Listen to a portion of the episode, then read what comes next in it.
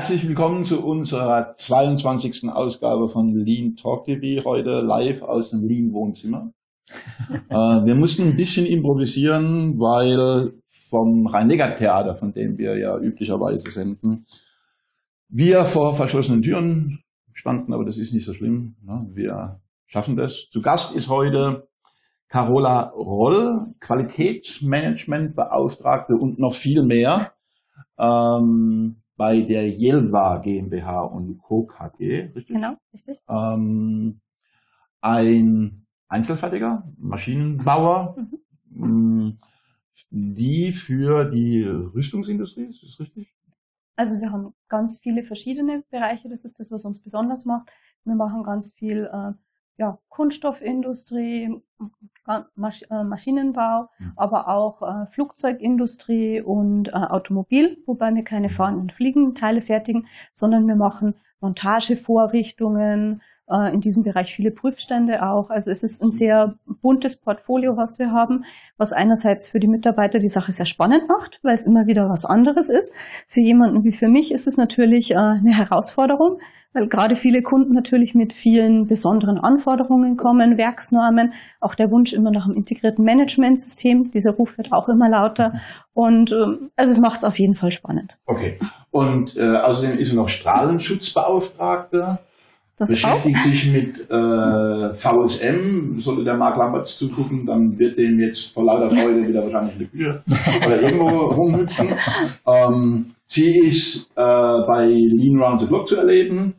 Und an meiner Seite ist der Stefan, ähm, der heute wahrscheinlich viel mehr Fragen an die Carola stellt wie ich.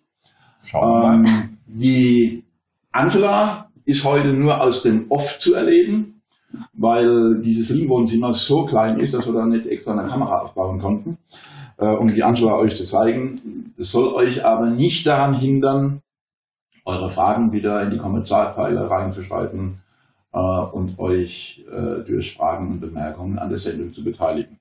So, dann steigen wir mal ein, oder? Steigen wir ja. ein. Carola, ich wollte erst mal gratulieren. Dankeschön. Denn du hast ja für deine Masterthesis, wenn ich es richtig gesehen habe, den Consent Scientific Award, beziehungsweise du wirst ihn bekommen. Richtig. In zwei Wochen. Äh, am 4.12. ist im Rahmen der Anwendertage die Preisverleihung, ja. Genau. Wie kam es dazu? Ja, ähm, wie kam es dazu? Es war eigentlich ein Mailing von der Donau-Uni, wo ich ja meinen äh, Master abgelegt habe. Da war so eine Information. Ähm, das ist eine Firma, die sich eben mit Qualitätsmanagement mhm. und Projektmanagement-Software äh, beschäftigt und die jetzt im dritten Jahr jetzt diesen Scientific Award äh, eben ausloben und die suchen nach neuen Wegen im Qualitätsmanagement, also mhm. dass man das nachhaltiger macht, dass das System auch lebt. Bei vielen hat ja dieses Thema Qualitätsmanagement so ein bisschen angestaubten und so ein bisschen langweiligen Touch. Und die wollen da eben davon wegkommen und suchen da Dinge, die auch wirklich anwendbar sind. Und haben wir gedacht, naja, probieren wir es mal. Also ich war mit ähm, dem Dr. Lutz vorher in Kontakt von der Uni und der hat gemeint, na ja, es ist schon ein bisschen spezielles Thema mit diesem Viable System Model, aber er hat gemeint, na ja, es sind da doch Leute in der Jury, die da sich dafür interessieren, so für Systemtheorie. Er hat gesagt, na ja, probieren kann ich ja. Und mhm. ich hatte es gar nicht mehr so auf dem Schirm.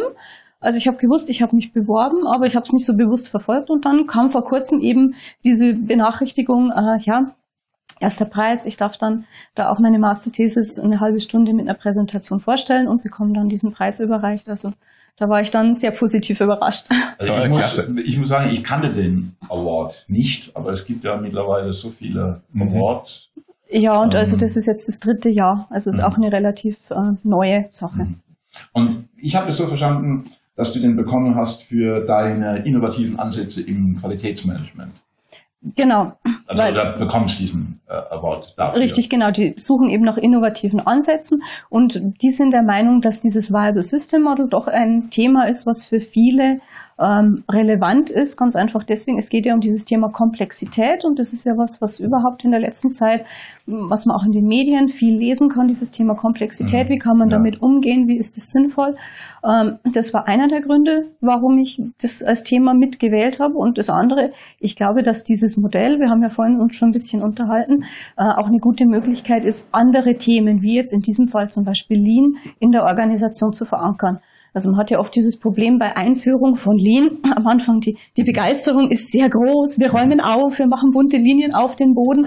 Und wenn man dann jemanden hat im Unternehmen, der da der Treiber ist und der da wirklich dahinter steckt, oder wenn naja, von der Geschäftsführung ähm, das fehlt, dass die das so ein bisschen pushen, dass das dann relativ schnell versandet. Mhm. Und ich bin der Überzeugung, was ich auch in meiner Masterarbeit rausgearbeitet habe, wenn ich quasi das Viable System Model als formgebendes Konstrukt verwenden kann und da dann zum Beispiel diese Lean-Tools verorte, dass ich über diese Systeme, die ich da habe, das fest verankern kann, dass aus diesen Lean-Tools später irgendwann, was ja dir so am Herzen liegt, dass da wirklich nein, dann nein, nein, doch ein, ein Mindset ist. Aber, aber, aber es, es, es, sind nicht nur einzelne Tools, mhm. Lean sagt mir, das ist ja ein, ein Mindset, eine Einstellung, mhm. aber das kann ich natürlich nicht nirgendwo reinpflanzen, sondern das mhm. ist was, was wachsen muss. Und mhm. damit ich das sicherstellen kann, verwende ich das Viable System Model eben als Konstrukt, um das zu verankern. Ja, und dann. Also was ihr auf jeden Fall merken könnt, Stefan, ähm, ganz kurz, weil du hast noch bestimmt noch die eine oder andere Frage, ich auch, aber was ihr ganz bestimmt merkt, ist, wie die Carola für ihr Thema brennt. Oder? Also das kann man da jetzt schon mal so, ne? Also ähm, so eine Stunde darüber zu sprechen, fällt dir nicht gleich. Äh, fällt dir nicht, äh, fällt dir nicht schwer. Also das ist überhaupt kein Problem. okay.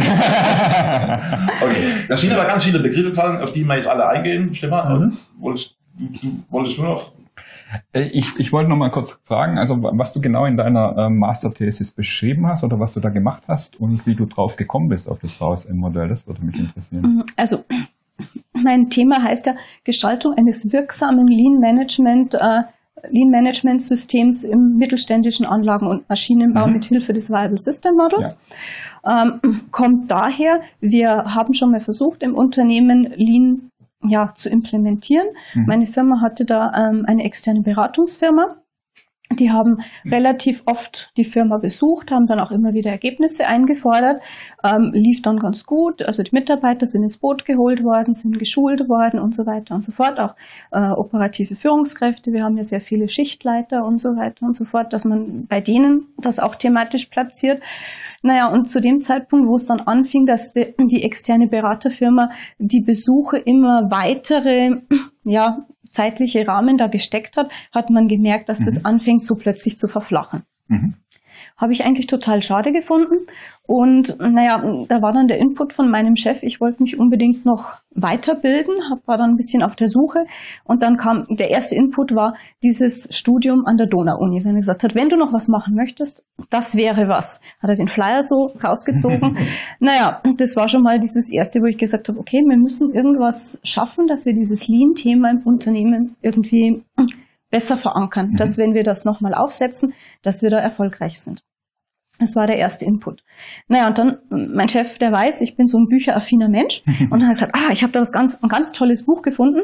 Und dann hat er mir eben dieses Führen, Leisten, Leben von Fredmund Malik gegeben. Mhm. Und ich habe das gelesen, fand ich sehr spannend. Also ich habe zu dem Zeitpunkt ganz viele Bücher von ihm gekriegt, habe dann immer so Zusammenfassungen geschrieben und habe dann immer in so einer Excel-Tabelle verortet, wo habe ich äh, Themen, die, die ähnlich oder die gleich sind und was differiert. Einfach um mal zu sehen, was findet sich da so thematisch. Naja, und dann habe ich da weiter recherchiert und habe dann über Fredmund Malik bin ich zu der Urquelle, Stafford mhm. Beer, äh, bin ich da drauf gestoßen auf dieses Viable System Model. Und ich kann es nicht genau beschreiben, aber es hat mich nachhaltig fasziniert. Also es war, oder vielleicht auch gerade, weil manchmal hört man ja, das ist so hochkompliziert und das versteht keiner mhm. und deswegen hat sich nicht richtig durchgesetzt. Vielleicht war es auch die Herausforderung an der Sache. Und ich habe dann gemerkt, äh, dass da thematisch äh, bestimmte ja, Sachen sind, die sich auf jeden Fall ähneln. Und dann mhm. habe ich gesagt, naja, dann müsste man doch die Themen irgendwie zusammenbringen können.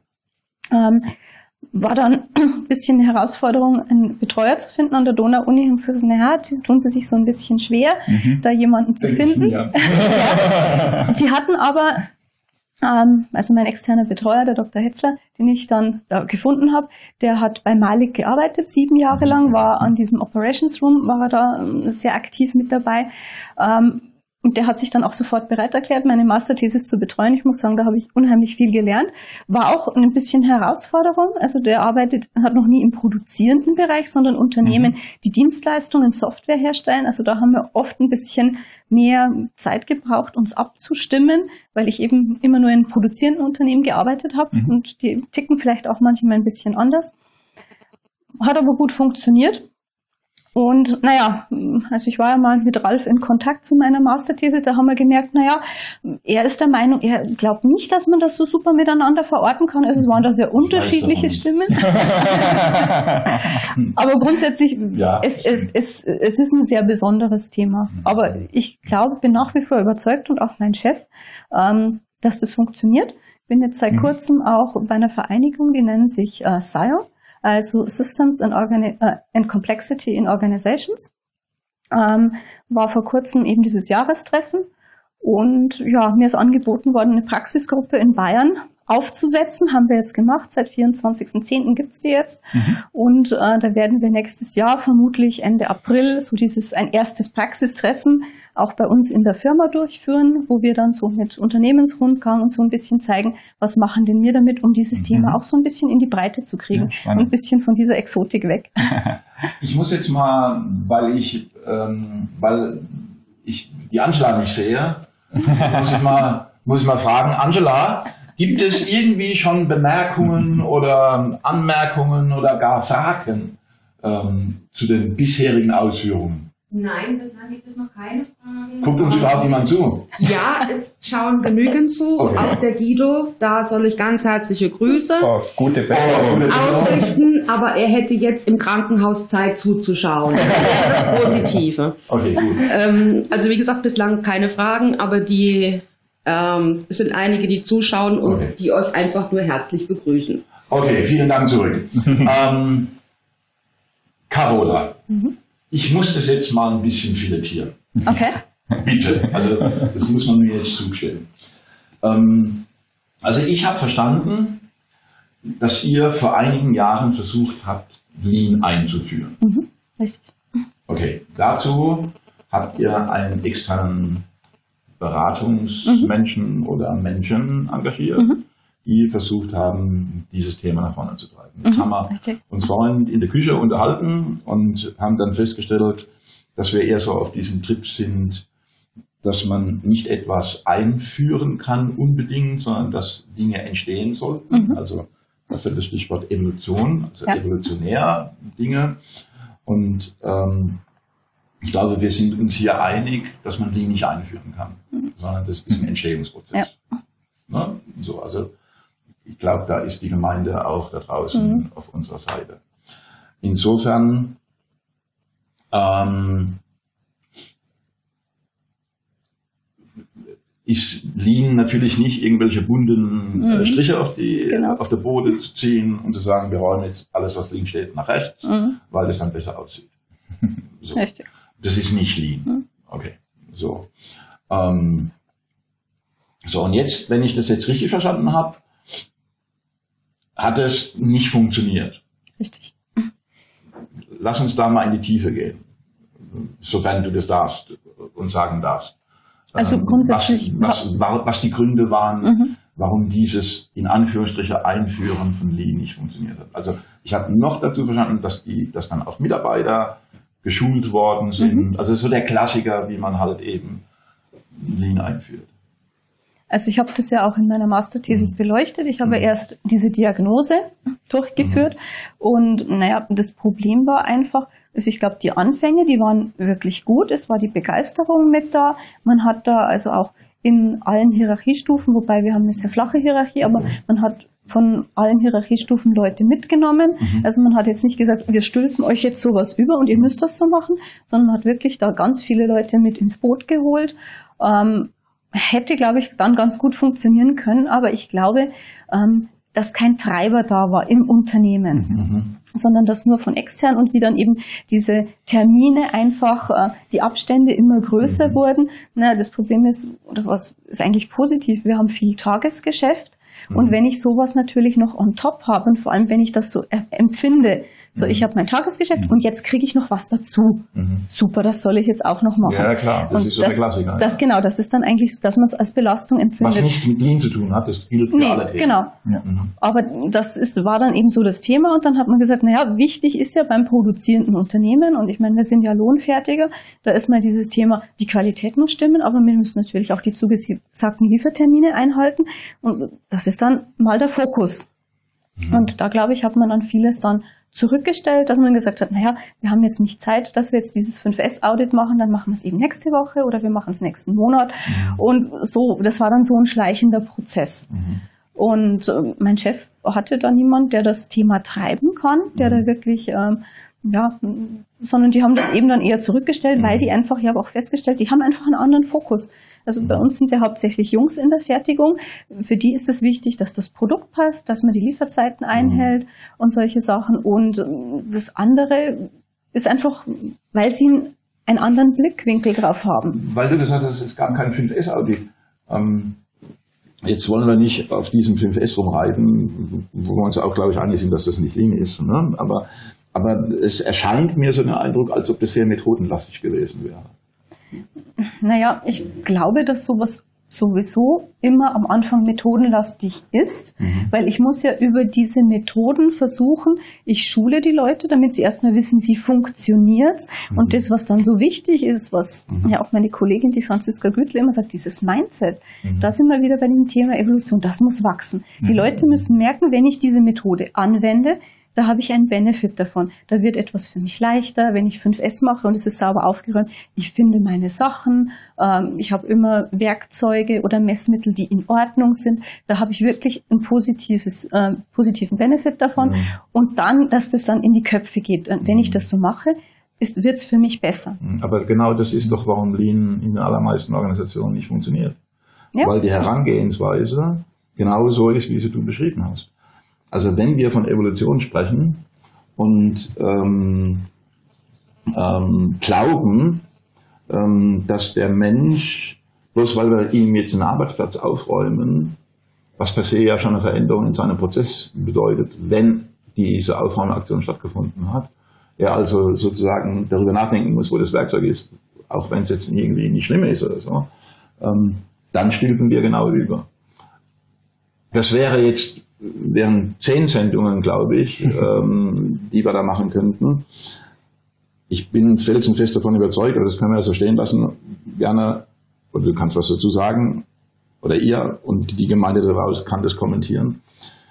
Ähm, wenn wir davon sprechen, dass da oben im Kopf bei den Menschen über alle Hierarchieebenen was passieren muss, ähm, dass wir das als eine Evolution sehen und nicht eine Verordnung von irgendjemandem, mhm. wie stark oder auch oder wie hierarchisch das dann oder autoritär dann auch immer das stattfindet, das ist eine andere Frage.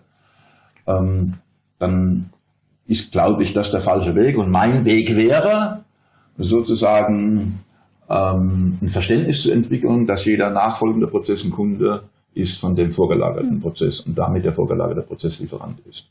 Also dann würde ich auch noch so dieses Kundenlieferantendenken hineinbekommen.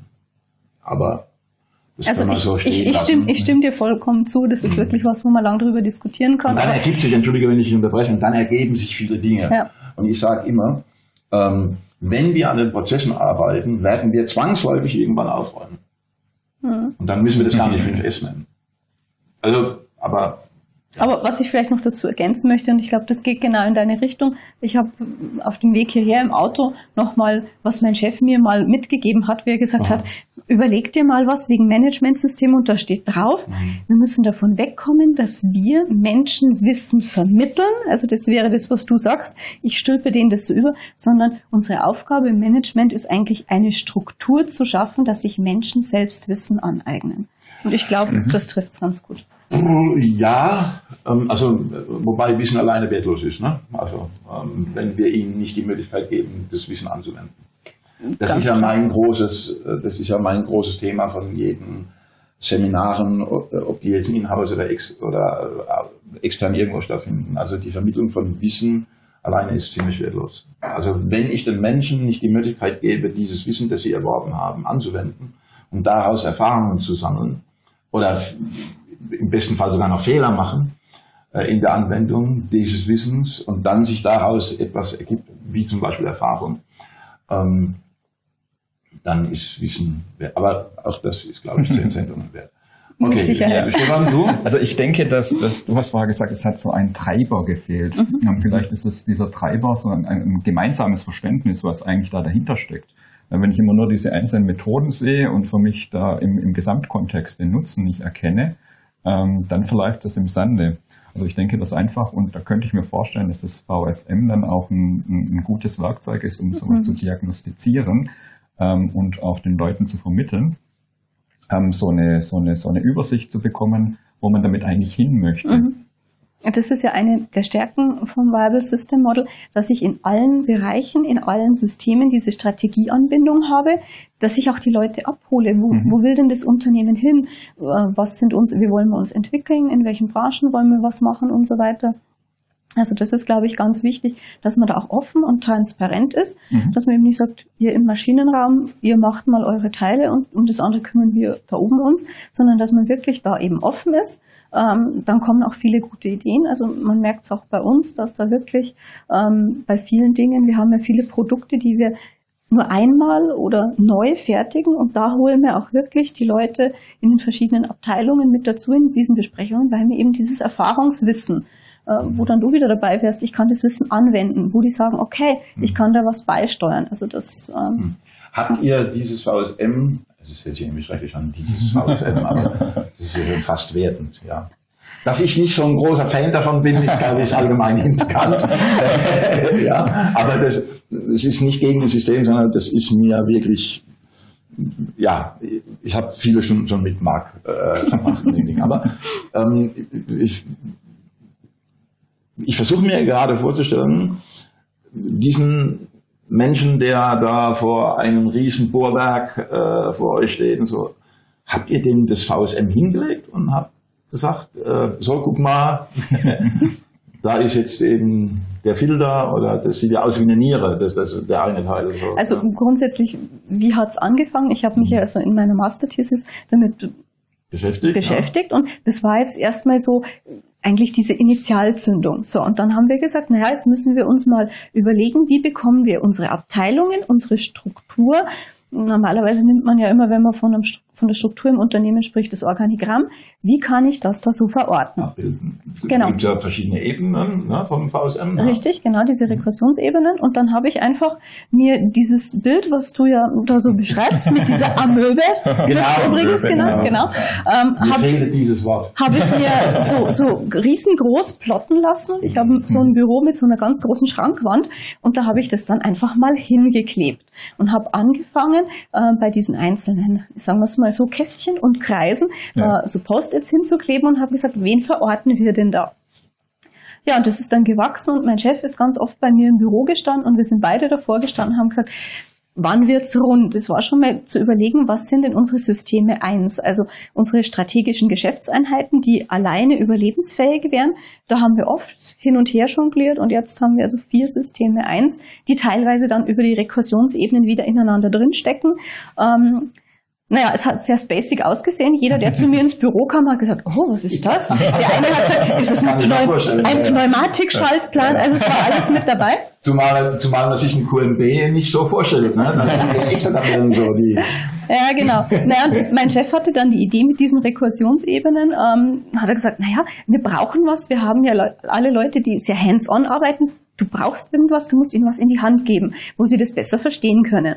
Also habe ich dann ähm, ja beim großen Online-Händler solche Püppchen gekauft, also mhm. wie diese Matroschkas, aber nicht bemalt und habe dann die diesen verschiedenen Ebenen zugeordnet. Die Aha. haben dann alle eine Farbe gekriegt. Ich habe es dann meinem äh, Leiter von der Lackiererei gegeben, habe ich gesagt, äh, dieses Püppchen bitte in der Farbe, das in der und das in der. Das hat er mir lackiert und die haben dann alle so eine Bauchbinde gekriegt. Das große Grüne, weil unsere Firmenfarbe ist grün, mhm. das hat einfach eine Bauchbinde Bauchbinde mit Jelba und dann geht es so nach unten mit diesen verschiedenen Rekursionsebenen und das geht dann bis runter zum, na gut, eigentlich der Mensch und die Maschine sind gleichwertige Systeme. Ich bin aber immer noch der Meinung, da unsere Menschen ja die Maschine programmieren, steckt also im Püppchen vom Mensch eben dann die Maschine drin. Und da habe ich dann für die Leute, die ganz neugierig sind, weil es geht ja auch um das Thema Spieltrieb, da ist so ein ganz langes, dünnes Streifchen drin mit einem Binärcode. Und ich habe jetzt schon ein paar Kollegen, die sagen, ich habe das auseinandergebaut. Sag ich, wie weit denn? Dann, ja, bis zum Binärcode. Also, dass man die Leute da so dran bringt. Und wenn man sagt, naja, also ich glaube, ähm, dass man den Menschen da eigentlich Unrecht tut, wenn man sagt, das ist so kompliziert, das versteht ja keiner da im Maschinenraum. Im Gegenteil, also gerade unsere Werker, die müssen das alle verstehen, weil so funktioniert ihre Werkzeugmaschine. Ich habe einen Sollwert. Ja, klar. Ne? Also es geht nicht darum, dass ich sage, die Menschen verstehen das nicht, sondern ich persönlich, und da kann ich nur für mich reden, es ist eine, nennen wir das mal, gewöhnungsbedürftige Darstellung einer Organisation. Wenn man von dem normalen, wenn man damit zum allerersten Mal, wenn man von dem normalen Organigramm ausgeht, ja, ja, alles so schön genau. aufgeräumt oder Dreieck oder wie auch ja, immer. So. Das auf jeden ähm, Fall. Und vor allen Dingen gibt es ja zwischen diesen einzelnen Elementen ja auch Zusammenspiel ja. und so weiter und so. Und das, und das kann man, also das muss, das ist erklärungsbedürftig. Ja, aber ich glaube, das ist ja, mhm. wenn man so. Das, also Spielen ist toll, ist ja, immer cool, ja. Aber wenn ich so ein normales Stablinienorganigramm mir jetzt nehme, das ist ja die mhm. große Schwäche an der Sache, mhm. dass man sagt, naja, diese ganzen Querverbindungen mhm. und diese informelle Kommunikation, die da läuft, die mhm. kann ich ja da überhaupt nicht abbilden. Ja, klar nicht. Das sehe ich da einfach eher und was mich mhm. eben so, was ich so toll finde, dass dieses Thema Werte, Strategien wirklich in jedem Untersystem sich wiederfindet. Dass man das nicht sagt, korrekt, das ja. ist was für die oben, die sich damit beschäftigen, sondern es ist für alle gleich mhm. verbindlich. Mhm. Und das, glaube ich, ist wichtig, wenn man sagt, und das ist, was uns in der Firma wichtig ist, wir sind, arbeiten alle auf Augenhöhe. Also da gibt es keine Hierarchien. Auch bei uns ist so, auch die Chefs, die kann man alle mit dem Vornamen anreden. Das sind nicht der Herr Bauer, der Herr Jelbauer und so, sondern das sind der Sepp, der Alles und der Wolfi. Also ja, ist bei uns so. Und da merkt man eigentlich, die haben auch immer ihre Türen offen und da kann jeder kommen, egal aus welcher Abteilung, wenn er Probleme, Wünsche oder sonst irgendwas hat. Und das, glaube ich, ist dann wichtig, dass man sagt, okay, wenn jeder das gleiche Recht hat, zur Geschäftsführung zu kommen, hat aber auch jeder die gleiche Verantwortung, an dem Erfolg des Unternehmens mitzuarbeiten, aktiv, proaktiv zu gestalten. Mhm. Und das, glaube ich, steckt in diesem System viel mehr drin, wie jetzt in der Hierarchie. Wenn man sagt, naja, ich bin irgendwo da unten und das andere sollen sich die da oben bitte kümmern. Also vielleicht noch mal einen Satz, warum das eben nicht nur eine andere Form der Darstellung der Organisationsstruktur ist. Was macht es ähm, dann so anders? Weil du eben gesagt also aus dem Bild, also du hast gesagt, dort kann man erkennen, dass es informelle Strukturen gibt. Und Gott, also ich glaube, das, was es wirklich anders macht, mhm. das ist ähm, gerade dieses System 4 also diese mhm. Strategieanbindung ja, ja. nach außen, die Dynamik. Mhm. Wenn ich so ein Organigramm habe, das ist so einmal in diese Form gegossen ja, und so bleibt das. Und dieses System berücksichtigt eben, wie du gesagt hast, diese Amöbe, mhm. dass ich nach außen gucke. Was mhm. macht der Markt? Was machen meine Mitbewerber? Mhm. Wie sieht es denn aus zu so Themen wie Ist das für den Maschinenbediener oder relevant?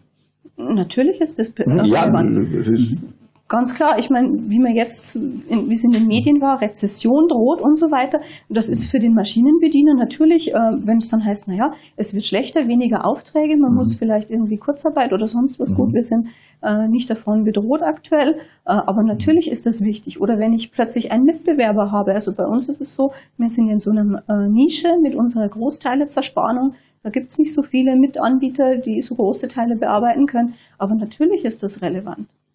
Oder wenn ich nicht genügend Auszubildende habe, das ist auch ein wichtiges Thema bei uns. Wir hätten gerne noch viel mehr Azubis. Wir sind da momentan sehr viel marketingtechnisch am Machen. Ähm, auch das Thema Frauen in technischen Berufen ist was, was auch mir persönlich sehr am Herzen mhm. liegt. Ähm, wo ich sagen muss, natürlich ist es wichtig. Wir haben ganz viele Leute, die sehr lange im Unternehmen sind. Ich glaube, der durchschnittliche Verbleibensdauer eines Jelbaners liegt bei knapp zehn Jahren, also ist wirklich lang. Wir haben Euch gibt es aber erst seit 1990, ne? also müssen wir wieder dazu sagen. Genau. Deswegen ist es so besonders Und wir haben, zehn Jahre. Ne? Genau, wir haben auch ganz viele Mitarbeiter, die seit Anfang an mit dabei sind. Also zum Beispiel unser jetziger Produktionsleiter war unser allererster Azubi Naja, und wenn wir verstärkt Leute haben, die irgendwann dann auch in Rente gehen und ich brauche irgendjemanden, dem ich das Wissen mhm. weitergebe, der das dann wieder anwenden kann. Mhm. Und wenn ich dann zu wenig Auszubildende habe, ist das auch was, was mhm. schwierig wird. Also mhm. mhm. ich bin der Meinung, zu sagen, äh, der Werker soll sich bitte auf seine Maschine und sein Werkstück konzentrieren, ist genau der verkehrte Ansatz. Sondern den soll man bewusst da einbinden. Also mhm. wir verlangen auch von unseren Mitarbeitern, dass sie versuchen sollen, das große Ganze zu sehen. Nicht nur mein Teil, das ich in die Maschine gebe und dann wieder rausnehme und dann das nächste. Das mache ich den ganzen Tag, mhm. weil das ist ja auch was, was die Leute abstumpft. Okay. Und ich will ja, dass sie sich einbringen. Ja. Ähm, ganz kurz, Angela. Ja. Gibt es irgendwelche äh, Bemerkungen? Also es wird mich jetzt wundern bei dem Thema, wir haben äh, 1,5 Zuschauer, ähm, dass hier nicht spätestens jetzt schon irgendwie was los ist da. Ähm, ja, das geht äh, im Grunde genommen in die Richtung ähm, VSM, was das im Grunde genommen äh, zur Veränderung im Unternehmen, also zur Veränderung von Strukturen ähm, in dem Unternehmen überhaupt beiträgt. Also es ist ihnen nicht ganz klar, wofür das verwendet wird. Also mhm. oder was von VSM wie verwendet wird, um bestimmte Strukturen oder Veränderungen durchzuführen. Wer fragt das? Das ähm, fragt ähm, der liebe Kurt Steffenhagen. Mhm. Grüße nach Italien. Hm.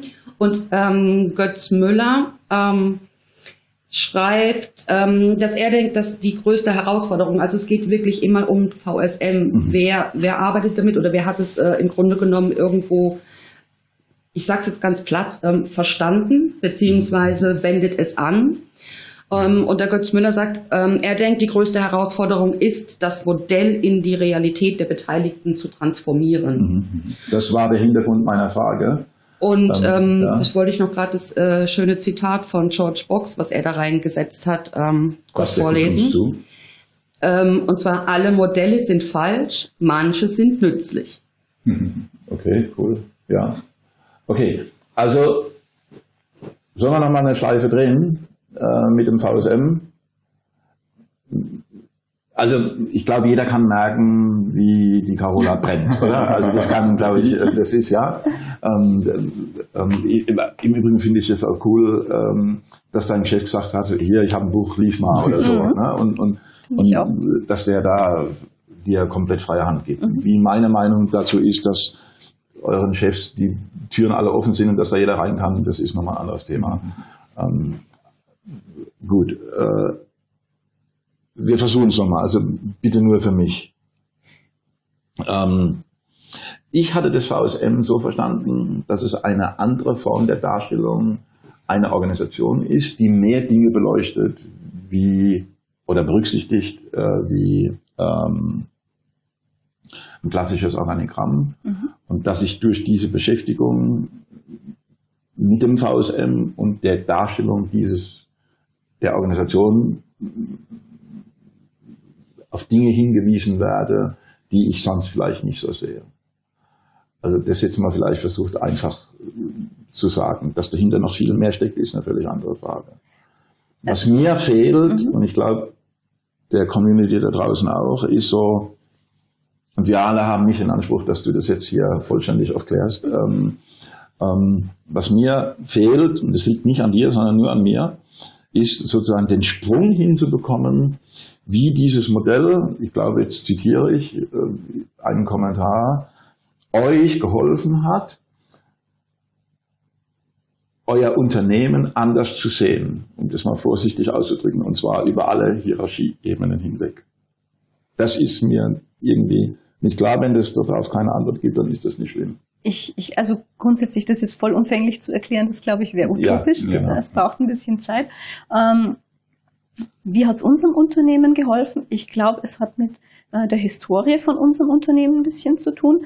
Also früher hatten wir den Slogan geht nicht, gibt's nicht. Mhm. Ähm, das Steht haben, auf eurer Website. Ja, den, den haben, das haben unsere Gründer geprägt. Mhm. Inzwischen sind wir ja bei Innovation im Maschinenbau ist grenzenlos. Mhm. Ähm, und ich glaube, das ist eins, warum wir mit diesem System so gut arbeiten können. Mhm. Weil der Anspruch eben war, wir sind ähm, ja konkurrenzlos. Also damals ging es halt um dieses Thema besonders große Bauteile, die niemand anders kann mhm. und auch diese schnellen Lieferzeiten. Mhm. Und das sind eben ganz viele Mitarbeiter oder jetzige auch noch Kollegen, das waren eben Allrounder. die waren nicht hochspezialisiert, mhm. sondern mhm. die konnten Und eben alles. alles machen. Und ich glaube, deswegen ist dieses Thema Selbstorganisation, was sich ja in diesen Systemen eins auch wiederfindet, mhm. ähm, ist wirklich irgendwie in der DNA unseres Unternehmens ähm, ja, verortet. Deswegen glaube ich, äh, macht es wirklich ja, Sinn. Ja, das seid ihr, ne? Also ja, so seid ihr genau. entstanden. Genau. Ne? Also das, deswegen glaube ich, passt das wirklich gut. Das war einfach ein mhm. Zufall. Also ich glaube, wenn wir nicht so strukturiert gewesen wären, hätte das Modell auch nicht so gut gepasst. Mhm. Natürlich ist ein Modell immer ein Hilfskonstrukt. Mhm. Aber wir haben auch gemerkt, in gewissen Bereichen ähm, habe ich jetzt festgestellt, da kann ich jetzt dieses Modell nicht so eins zu eins durchziehen, sondern ich habe einen gewissen Bereich, wo ich sagen muss, okay, ich habe trotzdem wieder die Prozessorientierung weil das mhm. zum Beispiel was ist, was unsere Kunden dann auch sehen wollen. Also in vielen Audits kommt dann, äh, können Sie mir bitte Ihre Prozesslandkarte zeigen? Mhm. Und wir werden jetzt in diese Rekursionsebenen dann auch wieder diese Prozesslandkarte irgendwo mit hineinarbeiten, wo mhm. ich dann sehe, mhm. auf diesem Bereich gibt es trotzdem Prozesse. Mhm. Das wäre nämlich jetzt noch so eine anschließende Frage gewesen. Ich meine, wir haben vorhin gesagt, ihr seid zertifiziert, logischerweise. Ja. Irgendwann knallt da, äh, schlägt da ein, ein, Auditor auf, der wird ja mit dem Ding gar nichts anfangen können. Ja, also. Oder nur sehr schwierig.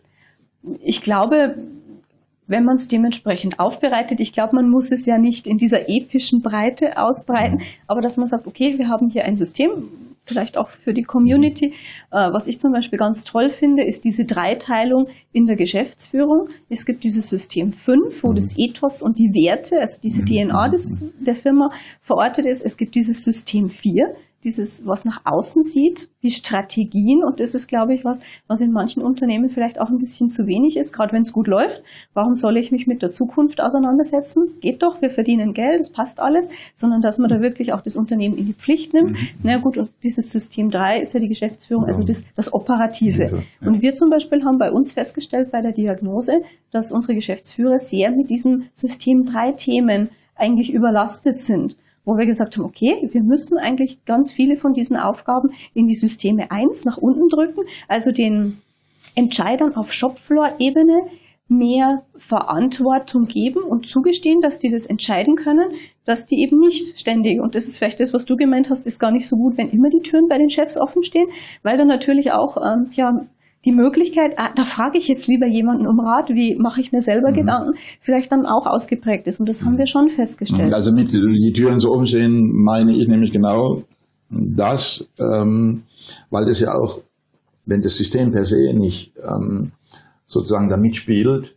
dann bilden sich ja Warteschlangen. Also dann muss der Nummern ziehen, um zum Chef reinzukommen. Ne? Also weil er dann relativ schnell über alle Ebenen rückdelegiert wird äh, bis hin zur Geschäftsführung. Und dann geht es im Zweifel darum. Genau, das wäre ähm, dieses Flaschenhalssystem, genau, was genau, wir dann diagnostiziert genau. haben. Mhm. Und deswegen haben wir gesagt, wir müssen auf diesen Systemen eins, wo wirklich die Wertschöpfung passiert, die Leute dazu anhalten, dass sie sich auch trauen, da sind wir wieder bei diesem Thema positive Fehlerkultur, mhm. dass sie sich auch ausprobieren dürfen. Also momentan sind wir gerade in der Ausbildung sehr dabei, dass wir da noch mehr Raum schaffen, dass diese jungen Leute sich wirklich auch ausprobieren dürfen, dass sie Fehler machen dürfen, weil einfach das das nachhaltigste Lernen ist. Ja. Mhm. Danke. Ja. Das ist das, was ich vorhin gemeint habe, ja. mit äh, Wissen alleine ist ja, äh, genau. äh, wertlos. Und, und, und diese, diese offenen Türen sind ja eigentlich auch im System abgebildet. Das ist eigentlich die Stufe 6, also der Direktkommunikation, wo ja auch häufig dann in den Publikationen davor gewarnt wird, dass eben dieser Katastrophenzustand, eben, dass ich mhm. immer direkt zum Chef renne, zum Normalzustand wird. Und dann habe ich natürlich ein Problem, weil dann stehen sie wirklich Schlange mhm. und dann. Vor allen Ebenen. Wir ja, also also ich habe so die Befürchtung, dass ihr so ein richtiges Vorbildunternehmen seid. es wäre ja schön, wenn das wirklich gut so klappt. Also wie gesagt, wir sind ja auch am Anfang eigentlich. Das ist, glaube ich, genauso wie Lean. Nicht, äh, wir haben Lean, wir, wir sind jetzt Lean. Das, also, glaube ich, kann man nie sagen, sagt der Toyota von sich auch nicht, dass mhm. sie fertig sind. Und ich glaube, auch das ist sowas, wo man, glaube ich, nie fertig ist. Und nachdem es ja sowieso ein evolutorisches System ist, ist man da nie fertig, weil sich ständig irgendwas verändert. Und das ist, glaube ich, ist auch einer der großen Vorteile. Ein Organigramm ist immer statisch. Mhm. Und das mhm. ist was, da bewegt sich immer was. Mhm bei dem bewegt sich immer was, muss ich äh, noch was nachfragen. Also du hattest jetzt vorher schon diese Puppe erwähnt, mit mhm. der ihr so ein bisschen genau. hausieren gegangen seid und das erklärt habt. Ähm, wenn ich das, das Modell so sehe, ich habe mir das auch nochmal angeguckt, dann gibt es ja noch so kleine Punkte immer zwischen diesen verschiedenen Stufen, mhm. ähm, wo der äh, Mark Lamberts das so, glaube ich, mal beschrieben hat, dass man versucht, die Informationen, die durch die Organisation laufen, in die einzelnen Punkte, in die einzelnen Kreise und, und mhm. Vierecke zu bringen, in die richtige Sprache umzusetzen, mhm. weil die verschiedenen Ebenen und Stufen und, und, und Funktionen ja oft unterschiedliche Sprachen ja. haben. Wie funktioniert das bei euch? Was macht ihr da? Ähm, also ich glaube, bei uns ist nicht so das große Problem, dass wir so unheimlich unterschiedlich Adressaten ähm, affine Kommunikation haben, weil wir eben relativ ähm, ja, hands-on, auf diesem hands-on-Bereich miteinander kommunizieren. Ähm, natürlich, ähm, also ich bin gerade dabei oder ich habe gerade ausgearbeitet, so ein kleines Handbuch eben für unser Pilotprojekt, wo man einfach mal einfach erklärt, so was ist denn Kybernetik, auch ganz viel mit so Schaubildchen, mhm. was versteckt sich da alles dahinter, dass man eben sagt, ich kann es nicht abschließend erklären, es ist eine Universalwissenschaft, warum machen wir es, also da wirklich viel mit Bildsprache arbeiten für die Leute, die da noch interessierter sind, auch dann Texte eben mit dabei. Es ist hinten dann sind so weiterführende Links zu irgendwelchen Videos, wo man sich vom 90 äh, Sekunden Video, was ist Kybernetik, was wirklich ein spannender Ansatz ist, das zu probieren, bis wirklich äh, sehr umfassende Videos, weil wir haben ja auch ganz viele junge Leute, die da mehr dann in diesem Bereich affin sind, die sich weniger mit dem Buch hinsetzen, sondern die mhm. das eben erklärt haben wollen. Mhm. Ähm, und dass man da eben auch immer offen ist. Und wie gesagt, bei den Werkern bin ich der Meinung, die Funktion der Werkzeugmaschine, ich habe einen Sollwert, ich habe einen Istwert, ähm, ich prüfe das immer nach und ich kann dementsprechend nachjustieren. Das ist schon mein kybernetischer Regelkreis. Und ich glaube, meinem Chef geht's auch so, der hat gesagt, naja, wenn man sich mal damit befasst, dann sieht man plötzlich überall kybernetische Regelkreise. Sie sind überall. Und ich glaube, das ist es wirklich. Und wenn man mal diese Scheu davor abbaut, ganz klar, wenn ich das so drei Meter hoch in meiner Bürowand da kleben habe und sage, so, das ist jetzt unser neues Organisationssystem und ab morgen arbeiten wir so, dass das nicht funktioniert, ist klar. Aber ich glaube, man muss die Leute da auch langsam hinführen und mhm. auch, glaube ich, immer stückchenweise. Also zu sagen, okay, ihr setzt euch jetzt in die Kantine, ihr werdet jetzt drei Stunden zu dem Thema Bescheid und dann zu erwarten, das funktioniert jetzt so, ähm, das ist auch nicht zielführend. Da sind wir wieder bei der Sache. Nur eben dieses Wissen zur Verfügung zu stellen, das funktioniert nicht, sondern mhm. auch die Leute da auch neugierig machen, dann auch dieses Püppchen, ich, ich kann es anfassen und so. Ähm, das ist dann, glaube ich, schon was. Ich kann dann entdecken, wenn ich es auseinanderbaue, in welcher Schale befinde ich mhm. mich denn und so. Ähm, das ist, glaube ich, wirklich wichtig. Und man kann daraus dann erkennen, was du gesagt hast mit diesem internen Kundenlieferantenprinzip. Wer ist mir nachgelagert? Wer ist mir vorgelagert? Wo liefere ich hin als Abteilung? Auch dieses äh, Verständnis ein mhm. bisschen zu wecken. Mhm. Das ist es denn wirklich so, dass, also, wenn man jetzt davon sprechen will, ob etwas erfolgreich ist, was ich angefangen habe zu tun, dann kann ich das ja immer nur zu einem bestimmten Zeitpunkt mir angucken, kann sagen, okay, heute ist es so und gestern oder vor drei Wochen war es so. Merkt ihr denn, dass durch im Vergleich zu dem, was ihr zuallererst gemacht habt, nämlich ein, jemand externes reingeholt, der euch da geholfen hat, etwas zu tun, ähm, dass das, was ihr heute noch besser ist zu dem, merkt ihr in den Prozessen etwas? Seid ihr irgendwie schneller, qualitativ besser geworden? Seid ihr, also weiß ich, ich nicht. Ich, also ich glaube, bei dem Thema zu sagen, deswegen sind wir jetzt ähm, schneller geworden, glaube ich, ist schwierig. Mhm. Besser geworden, glaube ich, ist in manchen Bereichen kann man das schon sagen. Wobei ich mhm. jetzt nicht genau sagen kann, hat es jetzt mit Lean zu tun, hat es mit dem Viable System Model zu tun oder mit mhm. meiner Arbeit im Bereich Qualitätsmanagement. Wie lange seid ihr an dem Thema dran, als der Berater zum ersten Mal da war? Ähm, also dieses das mit diesem Beraterthema, ich glaube im April 2014 mhm. ähm, ging das los und hat, ist dann ausgelaufen, so Anfang 2016. Ich bin mhm. seit äh, September 2015 im Unternehmen und da habe ich das dann irgendwie so mhm. angefangen, das so sukzessive zu übernehmen. Ähm, was ich schon sagen kann, also gerade, ich unterhalte mich ja viel mit meinen Kollegen, auch mit diesen operativen Führungskräften, man merkt, dass die ähm, Sensibilität für dieses Thema. Also es waren ja viele, die am Anfang sagten, naja, das ist jetzt wieder irgendwie so, ähm, ja, dass sie merken, weil ich da auch so intensiv hinter diesem Thema bin, mhm. ähm, dass man merkt, es tut sich was. Okay, also bist du der Treiber heute, ja. der 2014 gefehlt ja. hat? Also was mich zum Beispiel unheimlich gefreut hat, nur so als kleines Beispiel, ähm, wir haben jetzt ähm, bisschen was verändert intern. Da ist eine große Wand frei geworden und da mhm. hat mich einer von den Schichtleitern, so ein Typ, so richtig hands-on, so ein richtig bodenständiger, hat mir eine E-Mail geschickt und hat gesagt, Carola, da wird diese Wand frei. Möchtest du dein Infoboard, was quasi ums Eck ist, möchtest du das nicht ausdehnen? Möchtest du diese Fläche nicht haben? Die mhm. würden wir dir zur Verfügung stellen. Und das mhm. ist was, wo ich sage, das finde ich total schön, dass die da dran denken, mhm. dass man da vielleicht noch was äh, draus machen könnte und nicht dann da so in dieses Thema einbinden. Mhm.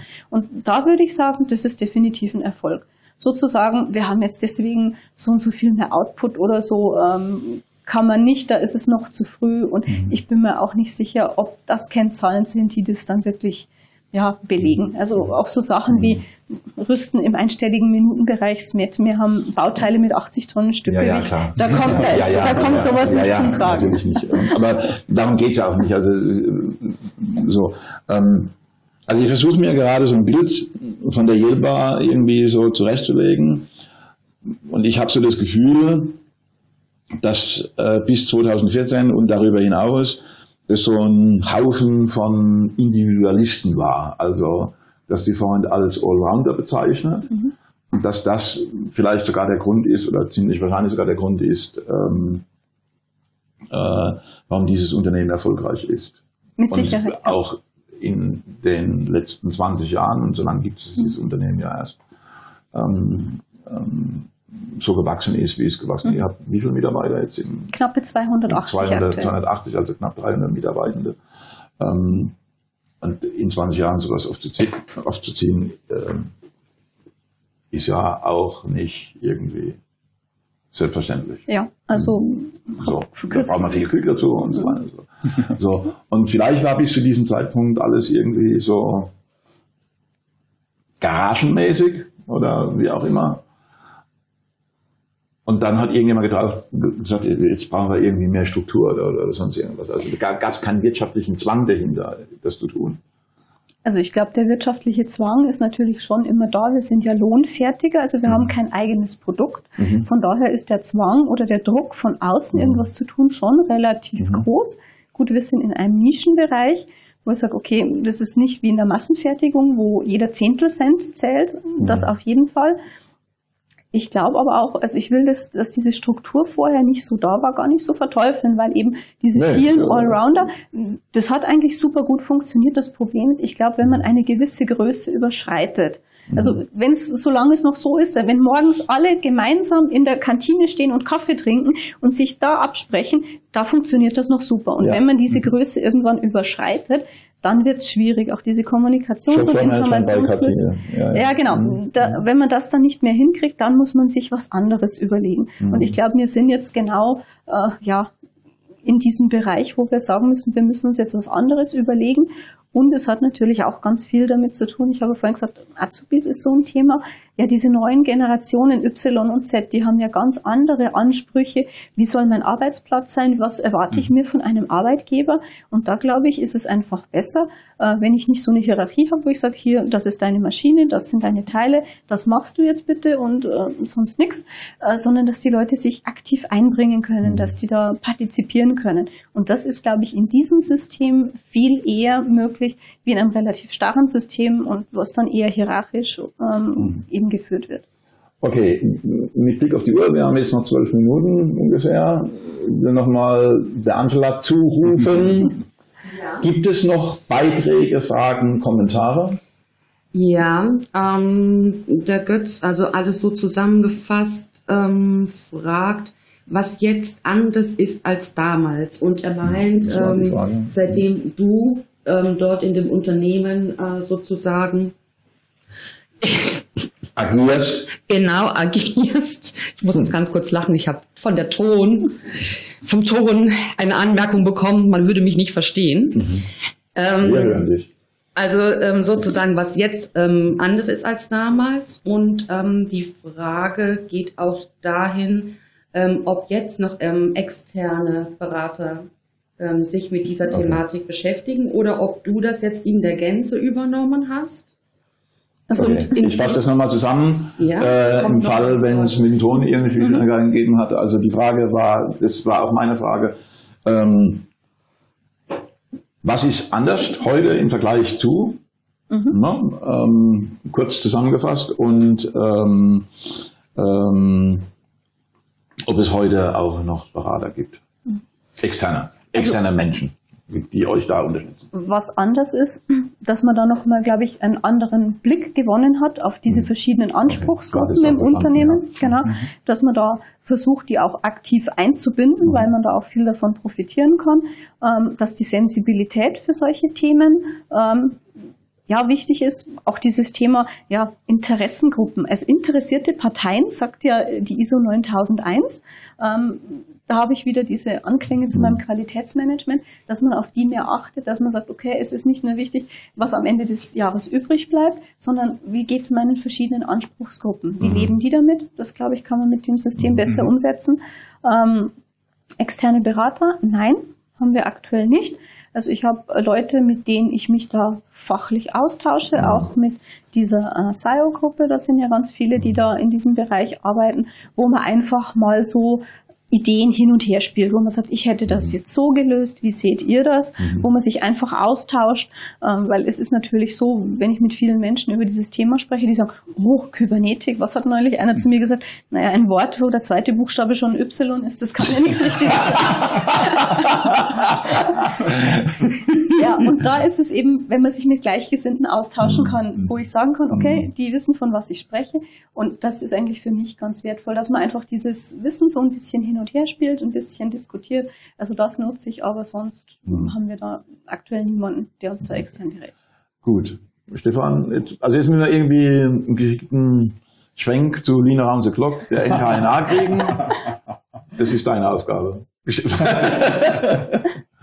Wobei ich noch eine andere Frage hätte. Mhm. Ähm, ihr seid ja noch relativ am Anfang, wenn ich das noch kurz zwischenschieben mhm. darf. Ähm, und du hast vorher gesagt, dass ihr jetzt einen Bereich, nämlich die Schlosserei, mhm ähm, konkret schon eben umstrukturieren wollt. Mhm. Was, wie, wie, genau geht ihr jetzt da vor? Was, was, was macht ihr da? Weil ihr habt jetzt erstmal die Diagnose durchgeführt, mhm. wenn ich das richtig verstanden habe. Und ihr wollt es jetzt in einem Bereich konkret umsetzen. Was passiert da? Also wir haben jetzt da erst einmal äh, Materialien geschaffen, also Präsentationen, dann haben wir eben dieses mhm. Handout erstellt. Da also haben wir jetzt schon ein paar ähm, ja, so Korrekturschleifen in der Geschäftsführung, dass man es jemanden, der noch unbeteiligt ist an dem Thema, mal mhm. zeigt, dass man sagt, erschließt sich das. Das haben wir jetzt abgeschlossen und jetzt fangen wir an in dieser Schlosserei. Da haben wir aktuell äh, drei Teamleiter, die sich gegenseitig vertreten, aber auch unterschiedliche Aufgabenbereiche haben, ähm, dass wir die damit einbinden, schulen ähm, und dann die Schnittstellen. Also wir haben ja außenrum mehrere Abteilungen, also nachgelagert zum Beispiel die Montage, vorgelagert ähm, zur Spannerei oder eben auch Lackiererei und so weiter und so fort, dass wir auch diese ähm, Teamleiter an diesen Bereichen da zu diesem Thema schulen, was mir ein ganz großes äh, Thema sein wird, die genauen Verantwortlichkeiten, wer hat mhm. welchen Verantwortlichkeitsbereich ähm, und dann werden wir sukzessive dann das mit Hilfe dieser äh, operativen Führungskräfte direkt an die Werker in diesen Abteilungen gehen. Mhm. Und es ist natürlich auch unser Wunsch, dass äh, die operativen Führungskräfte dann da auch Treiber werden in der jeweiligen mhm. Abteilung. Also nicht wir schulen euch mal, ihr habt es gehört, jetzt schulen wir die Mitarbeiter und das war's dann, sondern die sollen natürlich auch, da sind wir wieder bei der Strategieanbindung, das dann aktiv in ihrer Abteilung vorantreiben, dieses Thema. Mhm. Und wie das dann im Alltag umgesetzt wird, überlasst ihr jetzt den einzelnen Gruppen oder wie geht, wie, wie macht ihr das? Es kommt so ein bisschen drauf an, also direkt in den äh, wertschöpfenden Abteilungen da haben wir, geben wir relativ viel Freiraum. Und da mhm. haben wir dann wieder bestimmte Prozessvorgaben, also so Schweißfolgepläne zum Beispiel. Mhm. Da kann ich jetzt nicht sagen, ich schweiße das, wie ich lustig bin, sondern da habe ich wieder diese Vorgabe.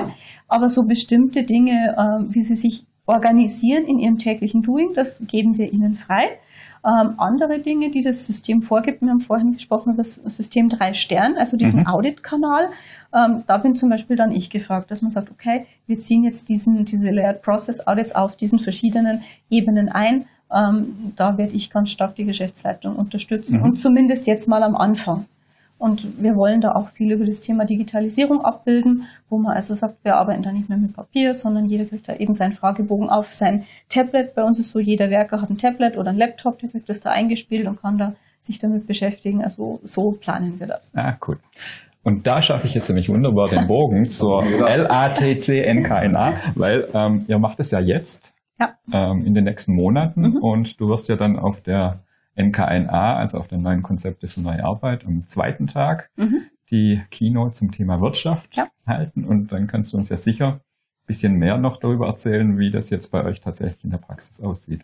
Genau, also mein Plan ist da erstmal so ein bisschen diesen Schmerz, den wir da hatten, was eben dieser Anstoß war, dann wo wir eigentlich hinwollen mhm. und dann eben zu beschreiben, ähm, ja, diese Evolution, wie hat es sich entwickelt von dieser Idee, die bei dieser Masterthesis geboren wurde und dann eben, ich hoffe schon, dass wir bis März da eben schon bestimmte Ergebnisse haben aus dieser Abteilung, Vielleicht haben wir da auch schon dieses Rollout in andere Bereiche dann schon geschafft. Mhm. Äh, bin ich selber auch schon sehr gespannt, aber ich muss sagen, ich habe jetzt eben für diesen Konsens Award wieder so eine Präsentation gemacht und habe das zusammengefasst und da habe ich eigentlich gemerkt, wie viel sich schon verändert hat, mhm. wie viel wir mhm. schon geschaffen haben, auch unser eigenes System von dem Modell weg sondern wie, wie setzen wir es um? Also da hat sich schon wirklich viel getan und ich hoffe, dass es die Zuhörer auch spannend finden. Also ich bin auf Reise. jeden Fall sehr gespannt, was, was, was du dann an Erfahrungen da zu berichten hast.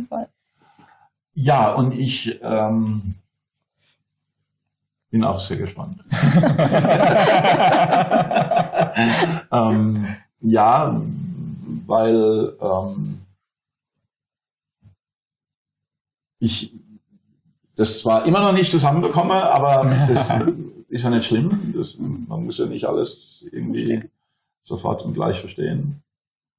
Ähm, ich ich fand es cool, also ähm, ähm, zu erleben mal wieder, wie jemand für sein Thema brennt. Ähm, okay. Das macht mir große Freude. Ähm, und äh, mit welcher Begeisterung, ich glaube, das kann man spüren, du dabei hm. bist. Ähm, und ähm, das bedeutet ja aber auch, dass du das, dass du so dabei sein kannst, dass du mindestens jemanden hast, der dir das erlaubt. Und du mhm. hast vorhin von deinem Chef gesprochen, ja. Ähm, der ja so gesagt hat, Carola, guck mal, ich habe hier ein Buch, lese mal, könnte es was für uns sein. Und auch das finde ich toll. Definitiv. Äh, und ja. äh, ich gehe mal davon aus, dass er sich das anguckt, was, was aus der Konserve anguckt. Mit Sicherheit. Und, äh, insofern, ja. ohne dass es heißt der Herr Jelber. Nein, Nein, er ist Wolfgang Bauer. Also, also Jelber. Äh, lieber Wolfgang Bauer, ähm, also was sie da mit der Carola gemacht haben, finde ich richtig cool. ähm, ich glaube, da gibt es nicht viele davon und wie es scheint, hat er für sein Unternehmen eine Idee. Und Definitiv, ähm, ja. nach über 30 Jahren in diesem Job kann ich sagen, da gibt es nicht viele. Insofern, ähm, liebe Carola, was man vielleicht auch noch vielleicht mal sagen muss, was aber mittlerweile jeder weiß, du kommst aus Bayern. Richtig. Du hast noch äh, irgendwie ein paar Kilometer mit der Bahn zu fahren. Stimmt, richtig. Du bist extra heute Morgen oder gestern? Gestern schon. Gestern ähm, aus der Nähe von Passau, Passau? muss man sagen, ja. ne? das ja auch nicht um die Ecke ist, ne? mhm. ne? ähm, angereist. Vielen Dank Gerne. dafür. Ähm, vielen Dank für das, was du versucht hast, uns da näher zu bringen. Hat auf jeden Fall Spaß gemacht. Und äh, ähm, auch in dieser improvisierten Umgebung. Aber das hat ja auch was mit VSN zu tun, glaube ich. Ja. ich finde es nicht so gut. ähm, äh, aber das hatte, glaube ich, auch was mit äh, VSN zu tun, diese Improvisiererei. Ähm, und darf nochmal dir danken, Stefan, dir danken, dass du nochmal ähm, auch den Kontakt hergestellt hast zu der Corona, weil ich konnte mich nicht mehr erinnern, dass du mir irgendwann mal ist schon, ein bisschen, ist, schon, ist schon ein bisschen her, ja. Aber ich bin eh nicht so ein Chat-Freak oder so. so, ähm, so. Ähm, vielen Dank an euch da draußen, die uns zugehört ähm, Vielleicht nochmal so ein Abschlusskommentar, Angela. Gibt es noch was irgendwie? Ähm, ich habe jetzt hier ähm, diesbezüglich keine Fragen mehr. Eine also Bemerkung? eine, eine Bemerkung, eine Frage wäre natürlich interessant noch, weiß aber nicht, ob die zu weit ähm, führt. Und zwar, ähm, wie Carola, du deine Rolle betrachtest, die du in dem Unternehmen einnimmst. Mhm. Okay, das die beantworten wir jetzt nicht mehr. äh, ähm, die beantworten wir jetzt nicht mehr. Das ist jetzt. Äh, Na, vielleicht ja. kann ich nur sagen. Ähm, komm zum Line Round the Clock, äh, äh, NKNA, damit, äh, und dann kannst du der Carola die Frage stellen. Es genau. ist 11.59 Uhr. Ähm, vielen Dank fürs Zuschauen mit dem Hinweis, dass wir im Dezember, Datum 15. 15. Dezember, unsere nächste Sendung wieder haben. Da dann hoffentlich wieder aus dem Rheiniger Theater. ähm, und dann werden wir zu viert da sein. Da wird neben dem Stefan und mir, wird die Daniela und die Janine noch dabei sein. Und dann werden wir euch alles über Lina und the Glock 2020, NKNA 2020 erzählen, erzählen. Das heißt, wir werden einmal eine Schleife äh, drehen über jeden Menschen, der bei uns auf der Bühne steht. Wir werden noch so ein paar andere Geheimnisse verraten. Ähm, zwei habt ihr ja schon kennengelernt, die Carola und irgendwie in der letzten Sendung äh, den Guido und davor die Franziska. Also ein paar kennt ihr schon, aber wir haben noch ein paar andere spannende Neuigkeiten. In diesem Sinne, euch einen schönen Sonntag, macht's gut und Servus. Schönen Sonntag. Tschüss. Thank you.